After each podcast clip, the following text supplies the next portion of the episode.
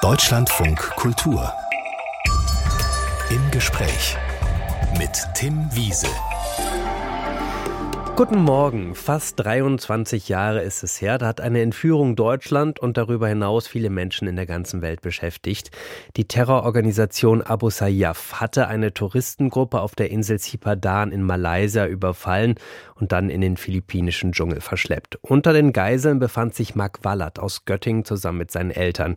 140 Tage dauerte damals seine Gefangenschaft. Heute unterstützt Mark Wallert andere Krisen zu bewältigen. Er ist gefragter Vortragsredner, Coach und Bestsellerautor.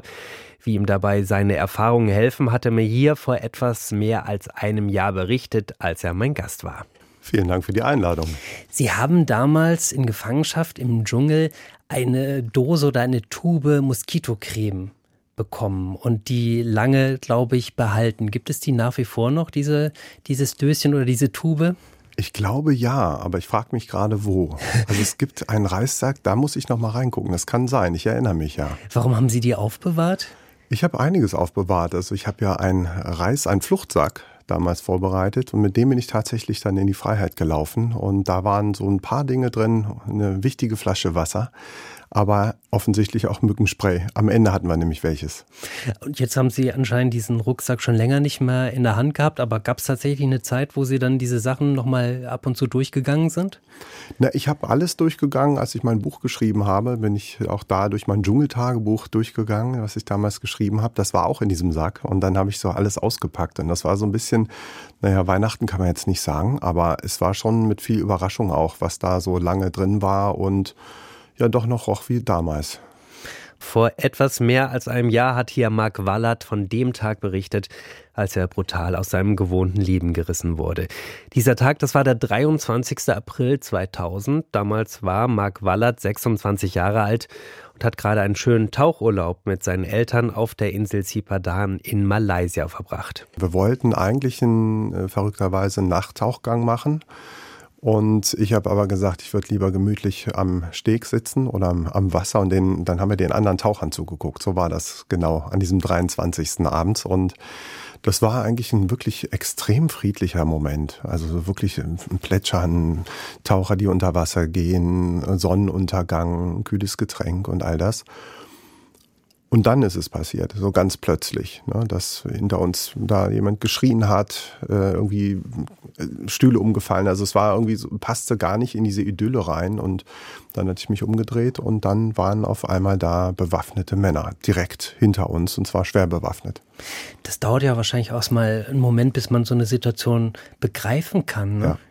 Setzt dann ein Fluchtreflex dann erstmal ein oder wie war das? Eher so erstarren. Ne? Das war, mich hat das so erinnert, ich hatte mal einen Fahrradunfall und den habe ich so in Zeitlupe miterlebt und mit ganz viel Herzklopfen. Also und so ähnlich war es da auch. Also die Bilder machten gar keinen Sinn. Ich habe reingeguckt, da also einer stand hinter mir, der hatte so eine Bazooka auf der Schulter, ein großes, so eine Panzerfaust quasi. Und die, die, da habe ich in dieses Rohr reingeguckt. Und ich habe ja vorher also ganz idyllisch die Bilder vor Augen gehabt. Und das kriegte ich erstmal im Gehirn gar nicht zusammengesetzt. Und so eine erste Assoziation war, dass ich dachte, dass die uns ausrauben, ja, dass das irgendwie Banditen sind, wieder verschwinden. Und Aber stattdessen haben die Leute sie mitgenommen. Sie ja. mussten auf ein Boot. Es ging dann Richtung Philippinen. Und in ihrem Buch Stark durch Krisen, da habe ich gelesen, dass sie diese Ausweglosigkeit der Situation auch irgendwie als etwas Befreiendes begriffen haben. Und das müssen Sie erklären. Ja. Das war auch ein komisches Zusammentreffen von letztlich zwei Krisen. Also ich hatte vor der Entführung schon eigentlich eine latente Krise, nämlich so, naja, heute spricht man schnell vom Burnout, aber ich war einfach sehr ausgebrannt bei der Arbeit. Ne? Ich war Unternehmensberater ähm, und habe da ja irgendwie gemerkt, dass ich mich eigentlich umorientieren muss, auch beruflich, aber auch privat im Leben und da war ich so ein bisschen verzweifelt auf der Suche nach, was könnte das sein, welche Richtung. Und da hatte ich dann äh, tatsächlich so die Idee, den Ruf nach einem Wink des Schicksals. So. Und dann war es auf dem Boot so, dass ich diesen Gedanken tatsächlich hatte, dass ich dachte, naja, vielleicht ist das, was hier gerade passiert, so ein Wink des Schicksals, dass ich da was draus lernen soll. Und weil auch was mit ihnen gemacht wurde und sie im Prinzip gar keine Alternativen hatten, sondern da gab es nur eine Richtung. So, und das war der, also einmal war das, das hat mich geöffnet, dieser Gedanke, Wink des Schicksals, aber ich habe auch gemerkt, dass alles, was mich vorher beschäftigt hat, ist ja gerade irrelevant. Es ging ja ganz plötzlich völlig klar ums Überleben. Ja, und das war auch so eine Klarheit, die ich vorher nie so hatte im Leben. Das finde ich vor allem spannend, diese Klarheit zu ja. haben, weil ich hätte ja. ja vor Panik, keine Ahnung, meinen Namen wahrscheinlich vergessen. Ja, aber das sortiert auch. Und ich glaube, also, dass das viele Menschen auch in, in Notsituationen bei einem Unfall oder im Fall von äh, Trauer oder äh, Krankheit auch merken, dass manche Dinge sich dann relativieren. Und bei mir war alles auf Null. Was mich vorher gestresst hat, war nicht mehr relevant. Also mein, mein Job, ich hatte auch privat irgendwie in, in den Beziehungen äh, auch so ein bisschen Chaos. Das, das irgendwie alles schrie danach, mein Leben zu verändern. Und das war, aber ich konnte mich nicht entscheiden. Und ich musste mich dann auch nicht entscheiden. Also ich hatte so eine, jetzt gab es eine Sache im Leben und das war Überleben. Und das ist schon, da habe ich gemerkt, natürlich ist das eine Riesenherausforderung, diese eine Sache dann auch sicherzustellen oder dem nachzukommen. Aber es war erstmal sehr fokussiert, wie lange nicht im Leben davor. Sie wurden dann in den philippinischen Dschungel gebracht, auf die Insel Yolo. Wie sah dieses Lager da im Dschungel aus? Also es gab ja mehrere, sie sind dann ja immer wieder an andere Orte gebracht worden, aber wie muss ich mir das da vorstellen? Wie waren Sie da in Anführungsstrichen untergebracht? Ja, enttäuschend, muss ich so sagen. Das war nicht wie im Hotel vorher. Nein, das war, also, ich lache deswegen, weil wir hatten, jetzt rückblickend kann man da irgendwie gut drüber lachen. Wir hatten so die Vorstellung und das sagten uns die Entführer auch. Wir sind da, ja, 20 Stunden mit dem Boot gefahren, dann 10 Stunden durch den Dschungel. Wir waren wirklich fertig und ausgezerrt. Und dann hatten wir gefragt, wohin geht's denn eigentlich? Und die sagten immer, Headquarters so in so gebrochenem Englisch so Einwortsätze halt. Und äh, da entstanden bei mir dann so Gedanken von irgendwie, ich habe früher Playmobil gespielt, ja, und da gab es so einen Vorsoldaten, ja. Also mhm. ich dachte so ein befestigtes Vor- oder irgendwie so ein Headquarter halt, ja. Und äh, dann kamen wir da an und das war wirklich ein Schock am Ende, weil äh, da waren weder Duschen noch irgendwelche Zimmer oder irgendwas, sondern das war eine Bambusplattform, die war weitgehend offen und dann war das mit so Molotow-Cocktails, die da so leuchteten, so ein bisschen funzelig, äh, so, so ein bisschen angeleuchtet, ein paar Lagerfeuer, überall bewaffnete Männer hingen da so in den Bäumen in irgendwelchen ähm, äh, so Hängematten. Und das war so befremdlich und also alles andere als ankommen, sondern dann haben wir in einem Raum übernachtet, sozusagen mit, äh, ich glaube, 15 Personen auf, also so wenig Platz, dass das halt war wie damals bei den Schiffen, wo man Sklaven nach Amerika gebracht hat. Man konnte nicht auf dem Rücken liegen, sondern wirklich nur auf der Seite jeder, der sich gewendet hatte, musste dem anderen erstmal Bescheid geben. Und das war halt äh, unter schwierigsten Bedingungen. Das war sehr, sehr, sehr, das hat uns damals schon sehr belastet. Und das waren ja auch komplett fremde Menschen für Sie. Also komplett. Also, also alles war fremd. Wie sind denn ja. die, die Geiselnehmer mit Ihnen umgegangen? Verhältnismäßig korrekt. Und das war auch irgendwie auf der einen Seite so alles so martialisch wirklich, also schwerste Waffen und mm, aber die Menschen waren auch irgendwie sehr unterschiedlich. Es sahen einige so aus, wie sie am Ende auch waren, sehr äh, irgendwie verblendet, fanatisch, aber es gab auch welche, die einem irgendwie zuzwinkerten, ja, also fast schon Mut machten und manche haben eben auch mal ihr Wasser geteilt, also haben uns verhältnismäßig korrekt behandelt, auf jeden Fall nicht irgendwie angekettet oder geschlagen. So. Und wie war dann das untereinander oder miteinander in der Gruppe mit den anderen Gefangenen? Erstmal ein Kennenlernen, abtasten und äh, das war erstmal eher freundlich so und dann irgendwann ist es klar, geht man durch alle Phasen der Teamentwicklung. Dazu gehört ja zum Beispiel, dass irgendwie klare Rollen sind, dass jeder so seine Rolle gefunden hat, also jetzt von dem, was er tut und auch wie er sich in die Gruppe einbringt, mit seinem Charakter, mit seinen Kompetenzen. Und das wird eigentlich erst klar in, in Situationen, die meistens eher schwierig sind. Man hat eine Herausforderung, man streitet sich und am Ende setzt sich einer durch und wenn es gut klappt, dann kriegt er das Vertrauen der Gruppe. Und die Gefangenschaft, die hat ja dann 140 Tage mhm. gedauert für Mark Wallert. Ähm, mich interessiert aber, gewöhnt man sich irgendwie da an die Umstände, an die Situation? Wird das irgendwie zum Alltag oder bleibt man da in diesem Ausnahmezustand?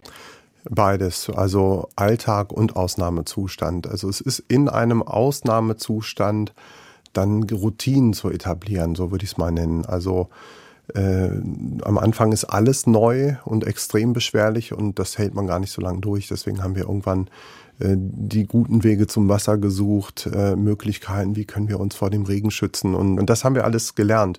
Aber es blieb immer eine Ausnahmesituation. Wer sich da vielleicht noch an die Bilder von damals erinnert, an die Berichte, ihrer Mutter ging es sehr schlecht. Also sie ist sehr krank geworden, hat, glaube ich, große Schmerzen gehabt, konnte sich gar nicht mehr bewegen. Und spannend fand ich in ihrem Buch zu lesen, dass sie eigentlich eine sehr starke Persönlichkeit mhm. ist. Immer so der Fels in mhm. der Brandung gewesen ist.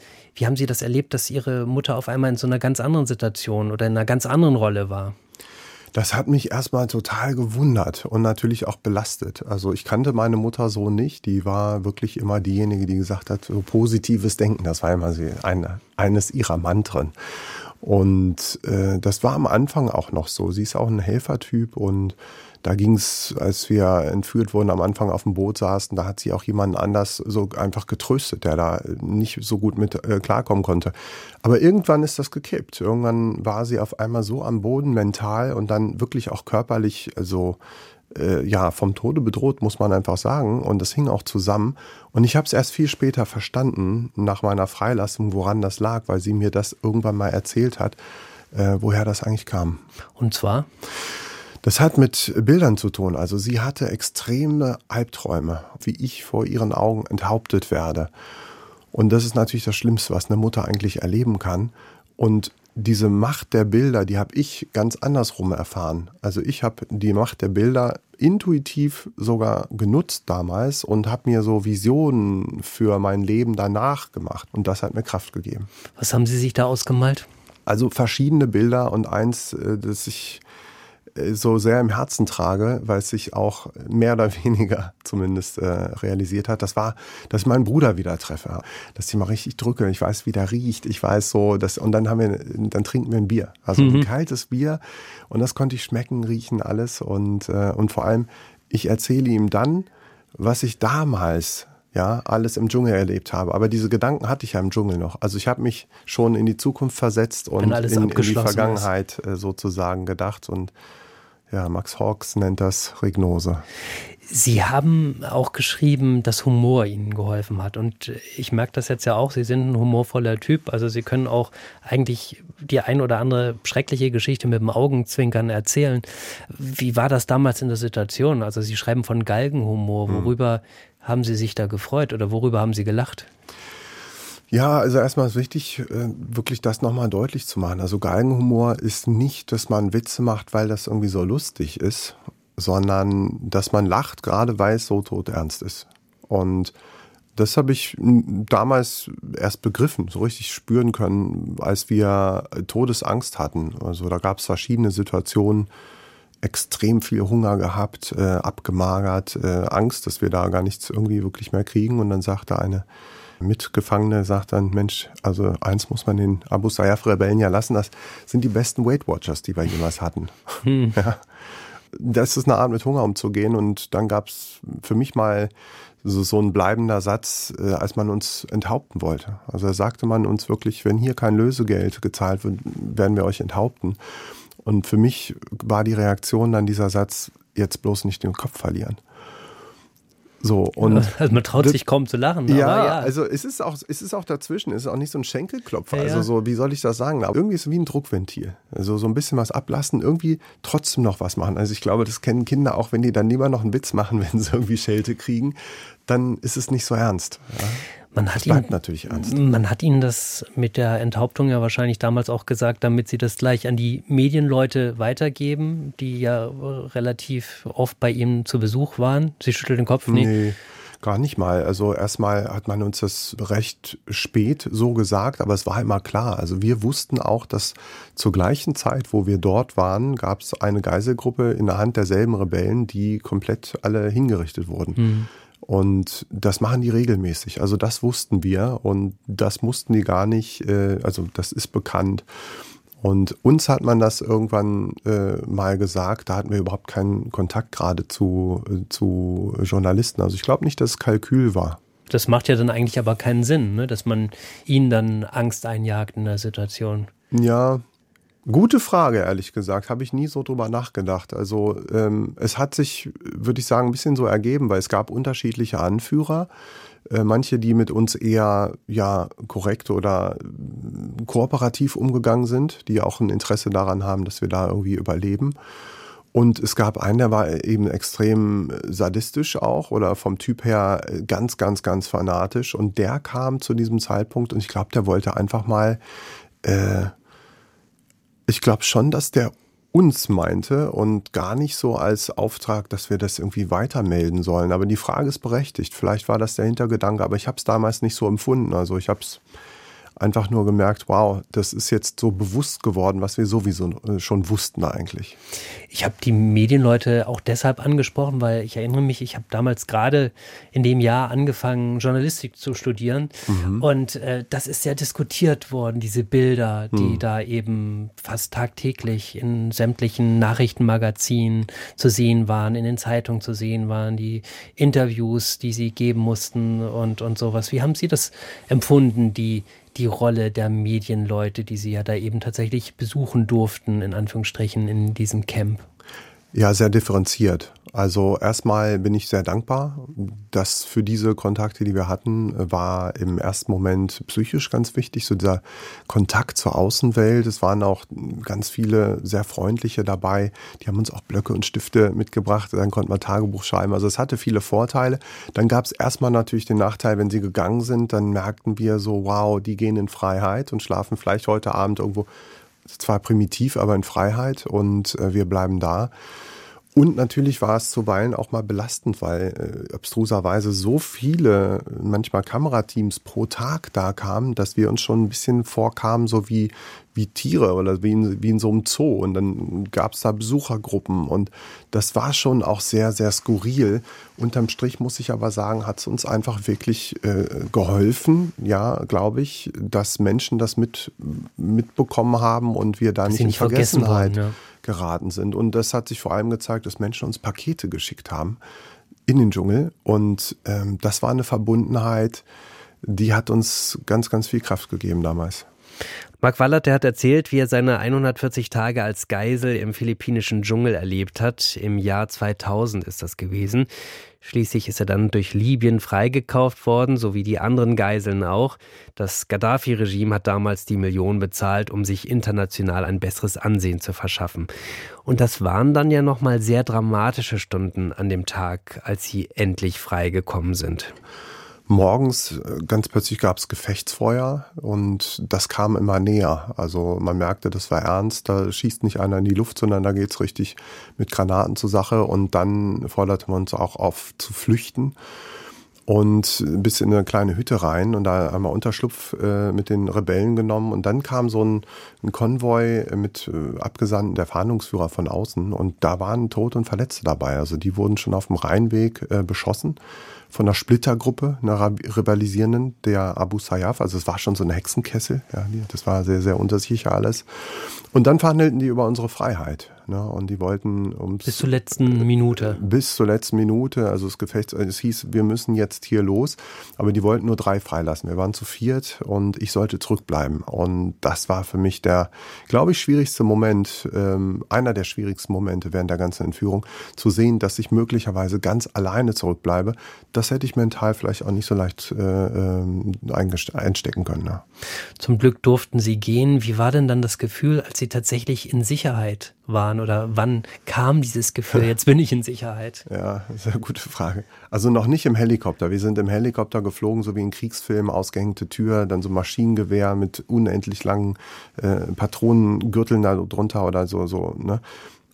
Und da hatte ich immer noch das Gefühl, gleich kommt so eine Bodenluftrakete. Also da, weil wir so viel erlebt haben während der Zeit. Aber dann sind wir irgendwann gelandet in Freiheit und das habe ich gemerkt, weil auf einmal befestigte Häuser da waren. Es waren äh, äh, fröhliche Menschen, die uns zuwinken, natürlich auch viele äh, Reporter und das war ein absoluter Euphorie-Moment, muss ich einfach sagen. Das war unbeschreiblich, dieses Gefühl der Freiheit. Da habe ich auch das erste Mal Freiheit wirklich gefühlt. Ja, vor allen Dingen nach vier Monaten. Also das äh, ist jetzt vielleicht schnell dahingesprochen, aber wenn man vier Monate um sein Leben bangt, das, das ist ja eine krasse Situation. Ja, So ist es. Und es ist so wie vier Monate krank sein, ernsthaft krank und um sein Leben fürchten. Wer dann gesundet, der weiß Gesundheit zu schätzen. Und so war das für mich mit äh, Freiheit. Wie war das denn dann im Nachhinein? Wie ist Ihnen da geholfen worden, damit irgendwie umzugehen?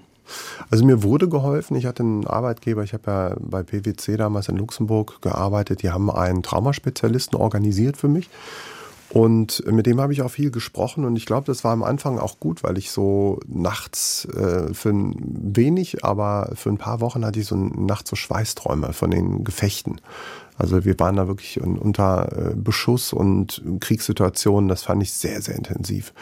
Und davon bin ich aufgewacht, das ging dann aber schnell weg und wir haben so viel drüber gesprochen, auch mit anderen Menschen. Das hat mir immer geholfen, ähm, glaube ich. Und ähm, dann ist auch bis heute, wirklich seit 20 Jahren, äh, habe ich keine Assoziationen oder Albträume mehr. Aber ich denke natürlich häufig dran, weil es auch ein, ein ganz wertvoller Erfahrungsschatz ist. PwC, PricewaterhouseCoopers, die Unternehmensberatung. Und das hat mich tatsächlich ein bisschen gewundert. Äh, Sie sind dann wieder zurück zur Unternehmensberatung, obwohl Sie ja eben gerade auch erzählt haben, Sie waren schon vorher unzufrieden, waren in der Krise, mm. eigentlich ganz froh, jetzt, dass mm. Ihr Leben da mal in eine andere mm. Richtung geht. Hatten sich ja auch im Dschungel eine Bucketlist ja. gemacht. Da stand, glaube ich, drauf, wieder Musik machen, ja. äh, vielleicht in der Bar klimpern ja. oder sowas. Und Sie sind wieder zur Unternehmensberatung zurück. Warum?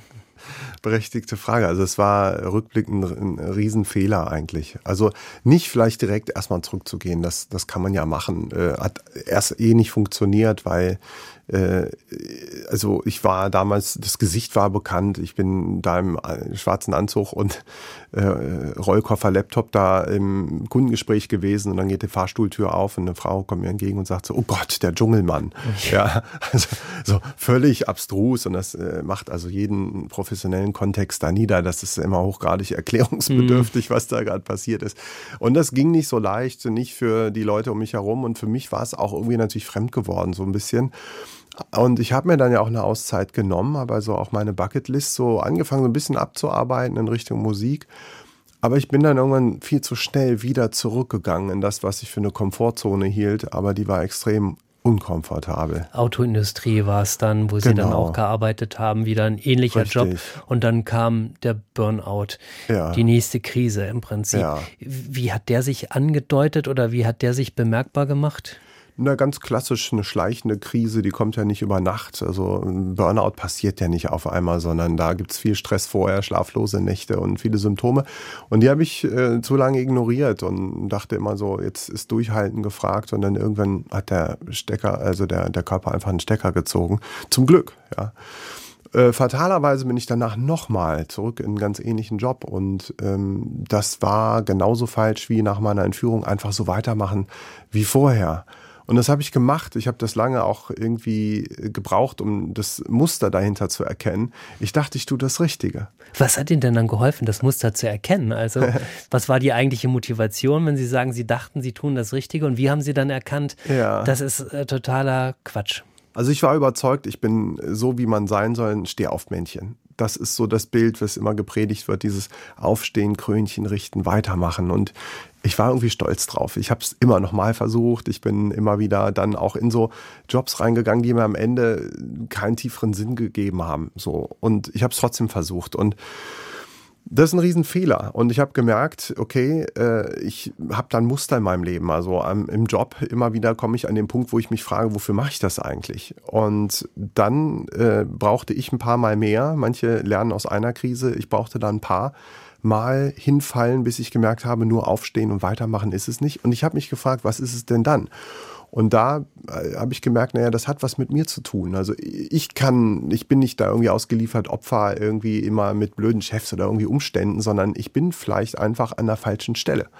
Und da habe ich gemerkt, ja klar, also das, was mir Kraft gegeben hat im Dschungel, das war dieser, was man heute Purpose nennt. Also diese, dieser Sinn, Überleben, das ist, dafür mache ich alles, ja. Und das gibt mir ganz viel Kraft. Aber so bei der Arbeit, äh, ich hatte kein Benzin im Blut, also warum mit Autos? Ich bin auch nicht so ein Zahlentyp, also warum in Tabellen mich verlieren und, und Formeln rechnen? ich bin Menschtyp. Ich arbeite gern mit und für Menschen und das habe ich dann irgendwann endlich gelernt. Sei kein Stehaufmännchen, sondern veränder dich, blüh auf äh, und geh, äh, schlag mal eine neue Richtung ein. Und Aber immerhin ist es Ihnen selbst aufgefallen. Also andere brauchen ja da vielleicht auch jemanden, der sie drauf stupst oder sowas. Ja, ja, ich wurde auch drauf gestupst. Ich, ich habe das nicht zum ersten Mal gehört, aber in einer Krise, in einem Streitgespräch mit meiner dann danach Ex-Freundin, äh, habe ich einen ziemlichen Arschtritt gekriegt. Also die sagte ganz klar, guck mal bei dir, du hast ein Problem. Und zwar weißt du überhaupt nicht, was du willst und deswegen streitest du dich auch für nichts und kannst auch Konflikten, gehst du immer aus dem Weg, weil du, äh, wofür kämpfst du eigentlich? Und dann dachte ich so, wow, ja, die Frage ist wirklich cool. Was will ich eigentlich? Und das habe ich dann äh, verstanden und auch gemacht. Deutschland von Kultur im Gespräch mit Marc Wallert. Nach eigenen Krisenerfahrungen unterstützt er heute andere Menschen gestärkt durch schwierige Situationen zu kommen. Warum sind denn Krisen für Sie überhaupt ein guter Ausgangspunkt, um sein Leben in die richtige Spur zu bringen? Na, erstmal haben wir die alle, also die gehören zum Leben dazu. Jeder auf seine Weise, jeder trägt sein Päckchen, ist mal krank, äh, verliert einen Angehörigen. Und das ist natürlich, wenn wir das eh durchleiden, also das, das ist ja gesetzt. Und jetzt können wir sagen, Mensch, das ist, steht uns nur im Weg, ist eine Hürde äh, beiseite und weiter. Aber dann stecken auch Chancen da drin, nämlich daran zu wachsen und darauf den Blick zu äh, wenden. Das finde ich lohnt sich oder das ist man den Krisen eigentlich schuldig, weil das Leid liegt hinter uns und jetzt die Lernerfahrung daraus zu ziehen, das ist das, was mich fasziniert. Aber so ein bisschen bösartig könnte man natürlich auch sagen, das hat auch ein bisschen was von Schönreden, so nach dem alten Motto, ja, ja es ist nicht so schlecht, dass Na. nicht noch irgendwas Gutes dran ist. Oder ja, so. nee, das ist genau falsch. Also das Schlimmste, was man machen kann, ist Krisen schön zu reden. Also die sind, äh, man muss auch erstmal fluchen, das ist wirklich dann ist keine Krise, wenn es nicht wirklich schlimm war. Es geht nur darum, das wirklich, und das gehört dazu, erstmal wirklich auch zu trauern. Erstmal zu sagen, hey, hier ist was kaputt gegangen, das war mir wichtig. Das nicht zu übergehen. Das ist nämlich, das machen Stehaufmännchen gerne. Die sagen sich, naja, halb so schlimm. Ja, das ist genau falsch, sondern zu sagen, nee, verdammt, hier ist eine Krise. Das ist, äh, das hat wehgetan, da ist auch was kaputt gegangen. Und dann zu überlegen, und was denn noch? Was gibt es neben dem Leid, neben dem, was verloren ist? Was öffnen sich möglicherweise jetzt für Chancen? Also jemand verliert seinen Job.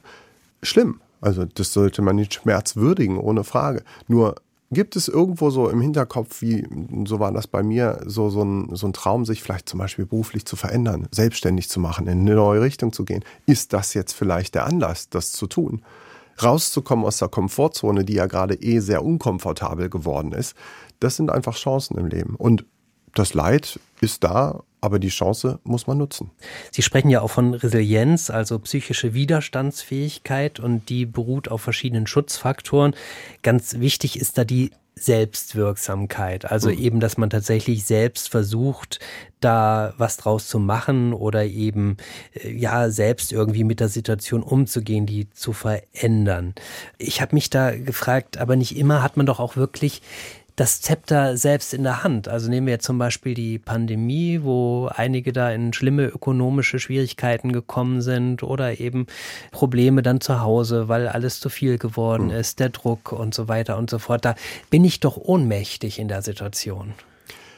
Eben nicht. Also das ist genau das Gefühl, was einem äh, Energie raubt. Das Gefühl, ich bin ohnmächtig, ich bin ausgeliefert.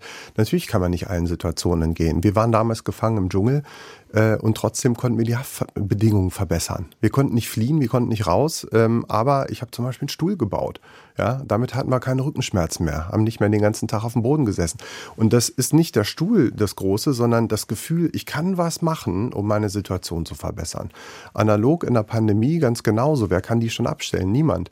Und natürlich hat das Opfer und Folgen. Ähm, ich habe ja selber als Selbstständiger, von, äh, als Vortragsredner von einem Tag auf den anderen alle Aufträge verloren. Null Umsatz. Ich bin der Alleinverdiener meiner Familie. Das war eine echte Krise. Jetzt kann ich sagen, oh, ich muss abwarten. Ich komme in diese Abhängigkeit. Ich warte, bis die äußeren Umstände sich verbessern. Das ist eine Opferhaltung. Dann komme ich mental in, den, äh, in das zweite Problem, dass ich keine Energie mehr habe. Ich muss das Gefühl von Handlungsfähigkeit zurückzubekommen. Und das habe ich damals gemacht, indem ich sofort überlegt habe, okay, was kann ich denn machen? Und dann habe ich eben das, was ich sonst auf Bühnen mache, aufs, äh, auf die Online-Welt übertragen und hatte sofort ein neues Projekt und habe gesagt, okay, hier kann ich handeln und habe einen Monat nach Lockdown meinen ersten Vortrag online gehalten Und das war nicht nur das Gefühl der Handlungsfähigkeit, sondern das war auch eine Riesenchance, die da aus dieser Krise erwachsen ist. Wobei Sie auch sagen, zu viel Optimismus in solchen Situationen, das ist auch gar nicht gut. Genau. Warum?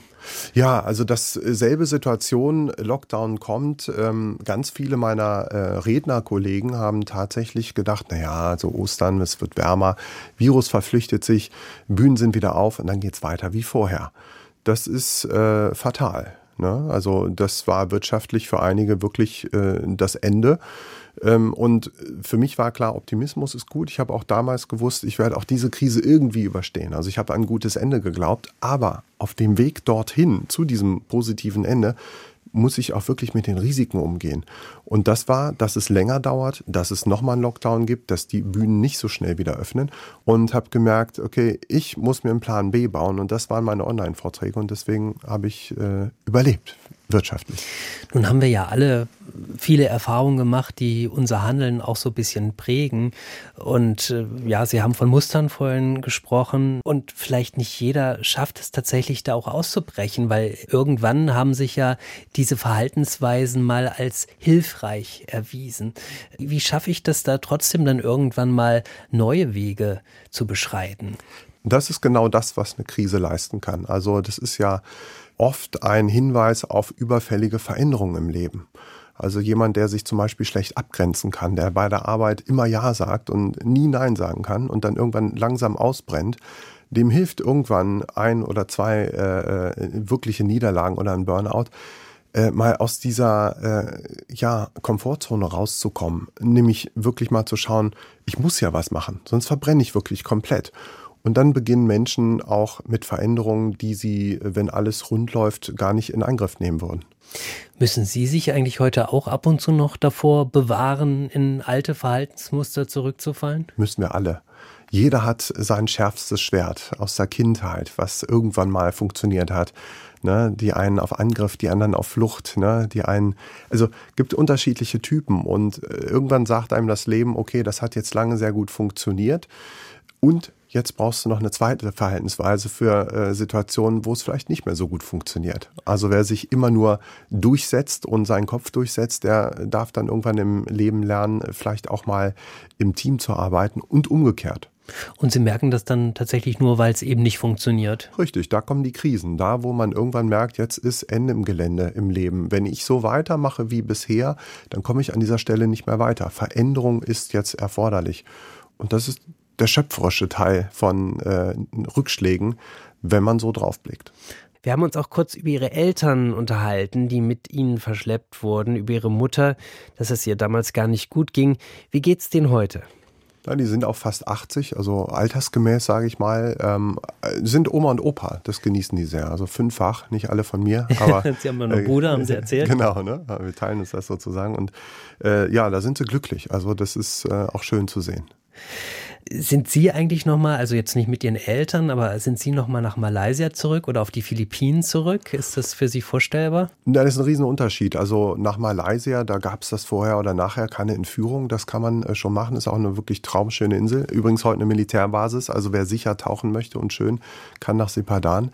Ähm, nach, auf die Philippinen wollten wir nie. Da sind wir hin verschleppt worden und das ist auch nicht mein Plan. Aber ich reise gern, ich tauche immer noch und äh, ich kümmere mich um die Risiken im Leben Leben, die äh, statistisch relevant sind. Es gab ja auch diese Bucketlist aus dem Dschungel, die Sie ja. angelegt haben. Die haben wir auch erwähnt. Ist da irgendein Punkt, der offen ist, der noch unbedingt erledigt werden muss? Also Klavierspielen in der Bar ist es ja dann nicht gewesen, aber. Na, ist es schon. Also nicht auf Dauer. Ich bin jetzt kein Pianist geworden, aber ich habe das äh, lange Jahre tatsächlich gemacht und ähm, ich habe auch, äh, der wichtigste Punkt auf der Bucketlist war eigentlich wirklich ein glücklicher, erfüllter Familienvater zu sein. Und das bin ich heute. Und dafür bin ich dankbar, dass diesen Weg bis dahin gehen durfte. Mark Wallert, stark durch Krisen, so heißt sein Buch, in dem er seine Erfahrungen festgehalten hat. Vielen Dank für das Gespräch. Sehr gerne. Und wir haben das Gespräch vor etwas mehr als einem Jahr geführt.